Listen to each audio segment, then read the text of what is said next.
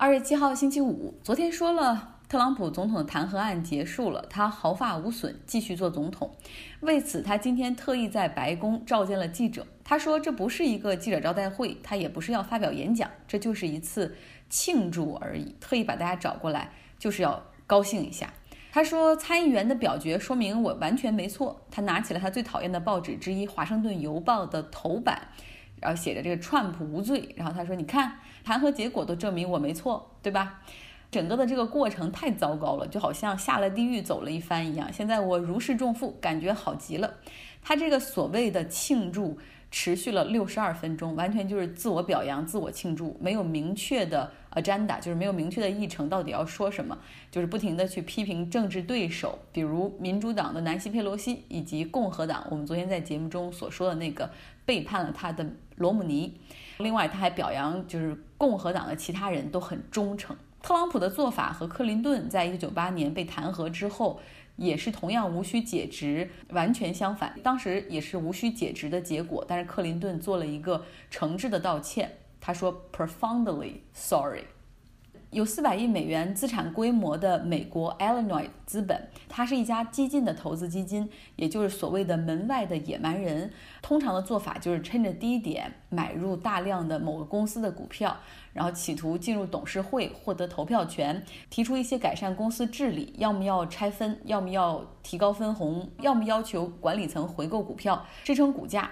那他们通常呢也会带动其他的中小股东共同向管理层施压。通常啊，他们所盯上的一些公司呢，都是股权比较分散的公司，这样大概买个百分之一左右，就有很大的话语权了。而现在他们盯上的是 SoftBank 软银这家公司的董事会，其实很难撼动，因为老板孙正义有百分之二十二的股权。Illinois 投资基金，他们实际上有软银的股权，已经有已经有相当一段长的时间了。但是真正开始增持，并且向软银的董事会开始提出诉求，就是从软银投资 WeWork 接近失败开始，他们开始悄悄建仓，买入了二十五亿美元左右的软银股票。目前呢，有两个诉求放在桌上。第一个就是软银现在的市值太低了，属于严重被低估，需要软银进行一百亿到二百亿美元左右的股权回购来支撑股价。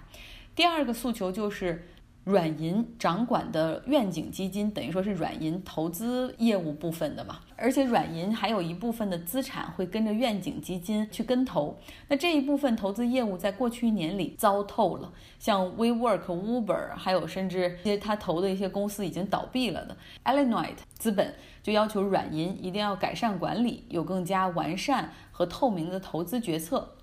软银目前董事会是十一个人组成，全部都是男性。他们只有两个独立董事，其中一个人是优衣库的创始人，不过他已经在去年十二月份辞职了。所以，Illinois 到底在孙正义身上能不能够捞到一笔？哈，现在所有人都把孙正义当成了肥肉。对了，孙正义所投资的那家酒店连锁平台 OYO 实在是糟透了。然后现在我父母所经营的那个。旅店以及包括附近周边十几家旅店全部都退出了他的这个平台，因为果然就是他们已经超补贴，然后超过这个公司所能承受的范围，所以在第一个月的时候，他们还勉强能够按照合同的规范的金额来给钱，而到第二个月的话，简直就是东挑西找你的问题，然后去扣你的这个最低保底。然后在这种情况下，我们家里人是果断决定止损，哪怕需要赔一点钱，提前结束合同，也不要再跟这样的公司做下去了。所以这就是孙正义投资的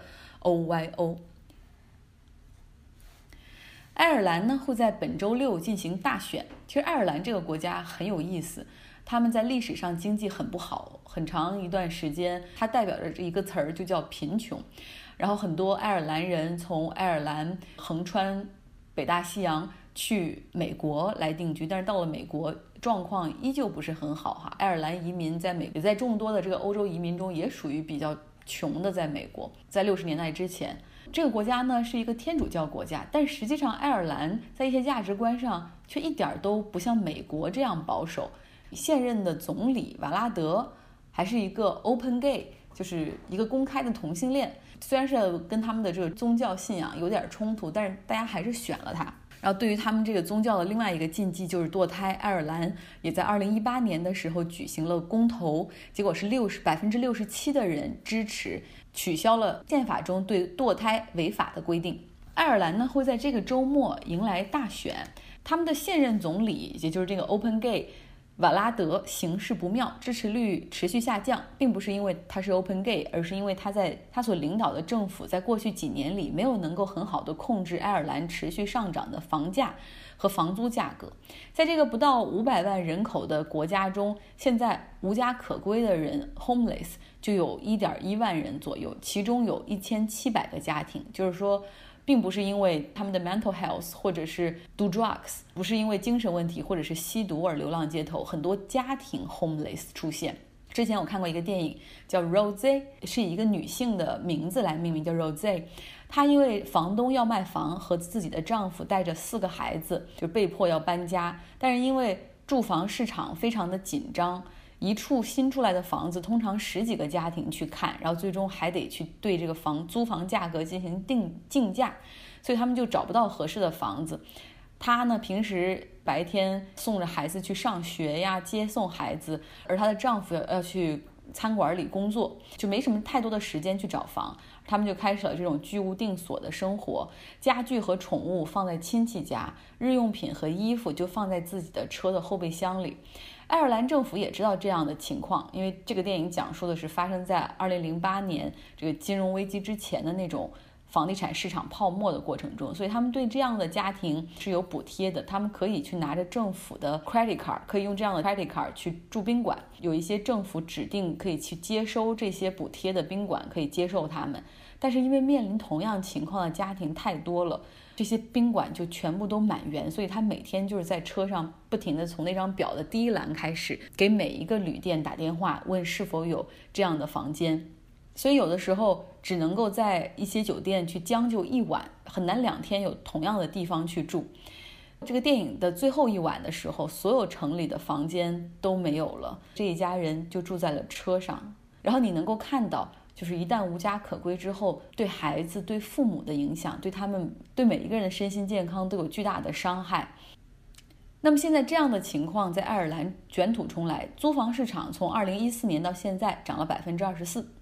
爱尔兰实际上曾经是这个世界上个人拥有住房率最高的国家，大概百分之八十的国民都有自己的住房。中间有一个历史背景，是这个爱尔兰在一九一八年独立之前。它有大量的土地和房子，实际上是被英国殖民者来拥有的。那独立之后，爱尔兰政府开始大量的兴建公有住房 （public housing），然后将这些 public housing 又卖给租房者。可是时间到了二零零八年之前，那段时间市场非常的宽松，房地产市场一片红火。那爱尔兰因为税比较低，成为了各地热钱所聚集的地方，房价高涨。而后破裂，爱尔兰政府面临着濒临破产，于是开始向外国投资者去借钱，周转他们的财政状况。你向外国投资者借钱，被迫就要接受一个财政紧缩计划，能保证你尽快把钱还上。那么，在过去十年里，爱尔兰的政府并没有筹集资金去兴建 public housing 公共住房，所以市场上有大量的缺口，没有办法满足。我也发现，由疫情引发的思考和讨论已经到了一个新的高度。